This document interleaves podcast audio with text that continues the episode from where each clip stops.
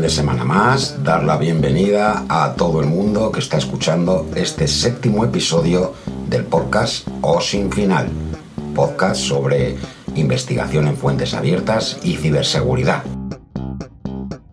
Vamos a hacer una de nuestras primeras investigaciones OSIN. Se llaman Ego Surfing.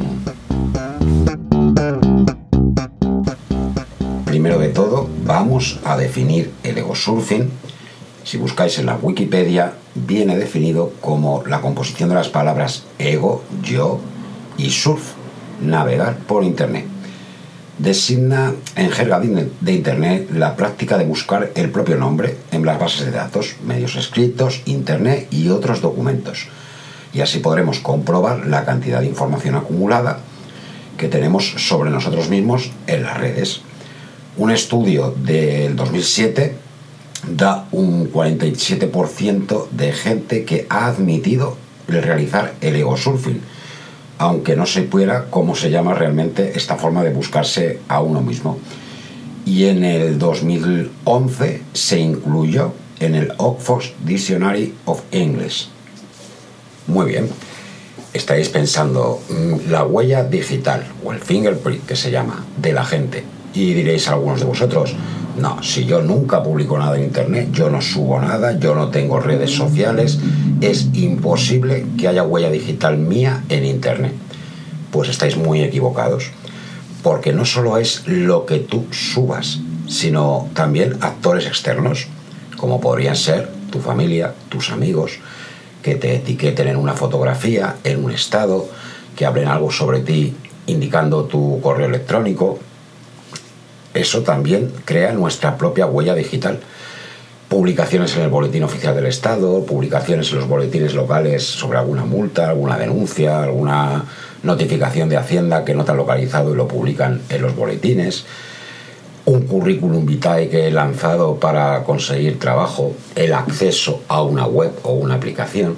Como veis, todos dejamos una huella digital de la que deberíamos ser muy conscientes e incluso muchas veces yo pienso en todos aquellos que tenemos hijos, en esas huellas digitales que estamos creando eh, de ellos mismos, sin que ellos lo sepan, publicando una foto de nuestro niño, publicando cualquier cosa, etiquetándolos. En un futuro, si ellos realizan este ego surfing, se van a dar cuenta que ya tenían una huella digital que hemos creado nosotros mismos sin darnos cuenta. Pues bien, para realizar este ego surfing, o para saber qué tipo de información podemos poner o no poner en Internet, subir. Mm, ya sé que es difícil, muchas veces hay páginas que nos piden información o currículums vitales que hay que subir una información, realmente igual sería muy privada, pero no lo exigen. Entonces yo la información mm, la clasifico como un semáforo. Información roja, ámbar y verde como podréis entender, el color ya nos dice qué clase de información es. En la información verde mm, introduzco cualquier tipo de información que no sea trascendental. Los registros en una página web, mm, las redes sociales, las búsquedas de información en Internet, nuestro historial o simplemente las búsquedas de trabajo por Internet. En el color amba es aquella de cuidado, ya es una información un poco más delicada es aquella que podríamos obviar. No es esencial publicarla. Por ejemplo, nuestro número de teléfono.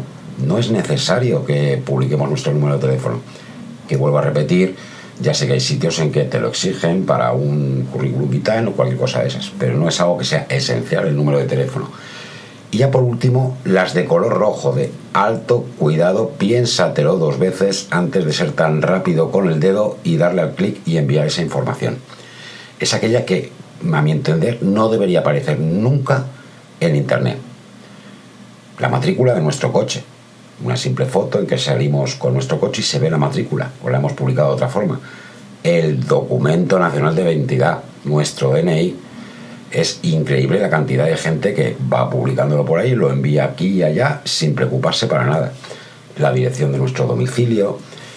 Y ya mm, el no va más es que publiquemos contraseñas o nuestros datos de acceso bancario, aunque eso dudo que lo haga mucha gente, pero no voy a poner la mano en el fuego.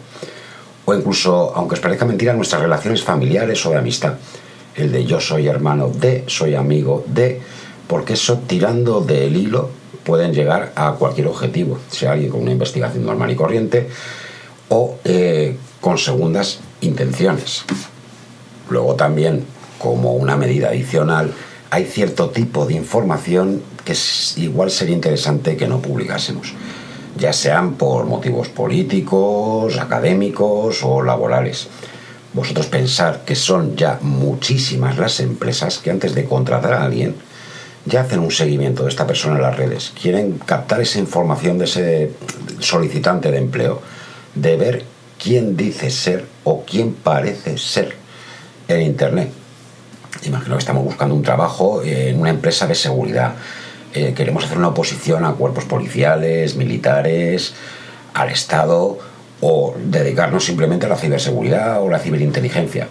Pues mm, no sería interesante que nosotros mismos fuéramos un reflejo en nuestra huella digital del control que tenemos sobre nuestros propios datos? Reflexionarlo. Hay que ser siempre muy consciente de nuestra huella digital, de nuestro fingerprint y la imagen que proyectamos en Internet. Si realizamos el ego surfing, como luego veremos, eh, podremos darnos cuenta de esa imagen, mirarlo desde un punto más alto, es decir, vamos a verlo con objetividad, desde otro prisma, es decir, cómo me veo yo si no me conociera buscando todos mis datos en Internet, que como somos o lo que aparentamos. ¿eh? Siempre hay que conocer esta información y todo aquello que vamos dejando como rastro. También el practicar el ego surfing tiene sus cosas buenas. Piensa que es una medida de seguridad para conocer todos aquellos datos que hemos mm, soltado a la red sin habernos dado cuenta o no ser conscientes de ello, o incluso ante una supuesta suplantación de identidad de alguien que quiera hacerse pasar por nosotros. Entonces podremos descubrirlo y así ya tomar las medidas eh, oportunas. El practicar el ego surfing de vez en cuando, no os voy a decir que se haga cada semana, pero muy de vez en cuando, ¿eh? nos va a ayudar a ver esa imagen que tenemos nosotros en la red. Incluso a la hora de buscar un empleo, podemos también, igual que las empresas nos conocen por internet, hacer el ego surfing, pero mirando una técnica o sin hacia esa empresa, para ver si realmente estamos interesados en acceder o conseguir ese puesto de trabajo y saber qué es lo que están buscando realmente.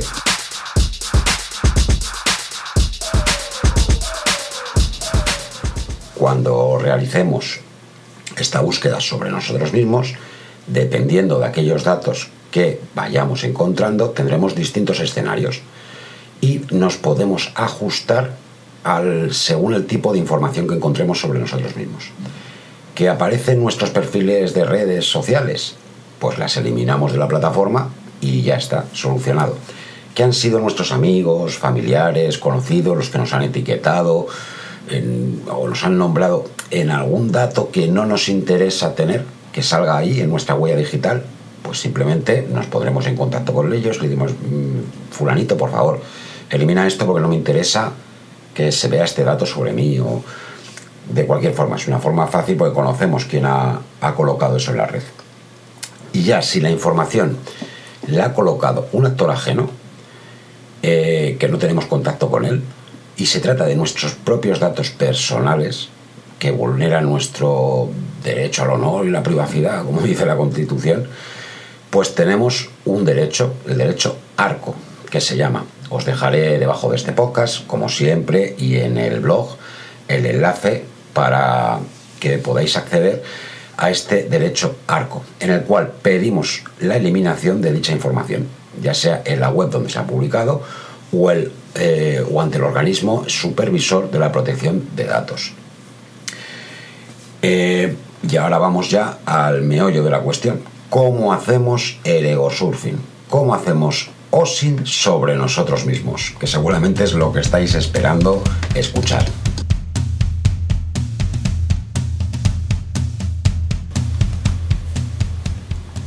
Pues primero de todo, como me decían a mí en la escuela, lápiz y papel. Tendríamos que tener un archivo de texto o cualquier, sea el Notepad o un Word, algún sitio o un papel a mano, en el que vayamos apuntando, lo pasa que es más complicado por los enlaces, claro.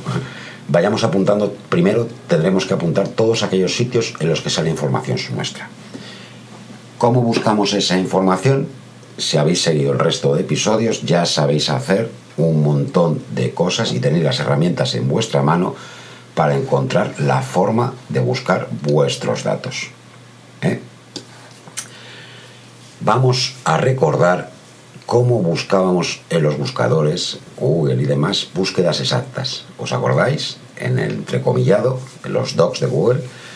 Muy bien, pues iremos realizando búsquedas, ampliando y reduciendo datos. Ya sabéis poner, eh, bueno, ya sabéis manejaros en estos navegadores, en estos buscadores, si habéis seguido los episodios. ¿Qué buscaremos primero? Por nuestro nombre, entrecomillado, recordar. Después podemos hacer una búsqueda con nuestro nombre y apellidos, o los apellidos y el nombre.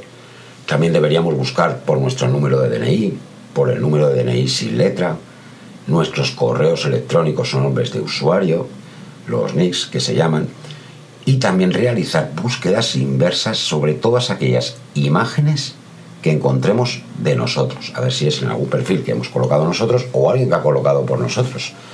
Como veis, ya hemos estudiado bastante en otros episodios estas fórmulas y ahora vamos a ponerlas en prácticas haciendo una investigación OSINT sobre nosotros mismos. Pues, eh, para recordar, realizar las búsquedas exactas sobre nombre, nombre y apellidos, apellidos y nombre, DNI, DNI sin letra, correos electrónicos ¿eh? y eh, cualquier combinación que se os ocurra sobre todos estos aspectos. Cuando ya hayamos realizado todas estas búsquedas, en las que cada vez que aparezcamos copiaremos el link el enlace a la URL y nos lo iremos archivando en este archivo de texto que os he explicado al principio, pues después analizaremos, haremos nuestro análisis de inteligencia y ya actuaremos en consecuencia con, con todos aquellos datos que creemos que no deberían de estar ahí, que son semáforo rojo, o simplemente veremos que nuestra huella digital no nos importa, está bien, la vemos correcta, no hay datos comprometidos y podemos estar tranquilos. Luego, después de haber realizado esta búsqueda sobre nosotros mismos, con todo lo que os he explicado antes, podemos hacer el crear un Google Alerts. No sé si lo conocéis, o el Talker Walker.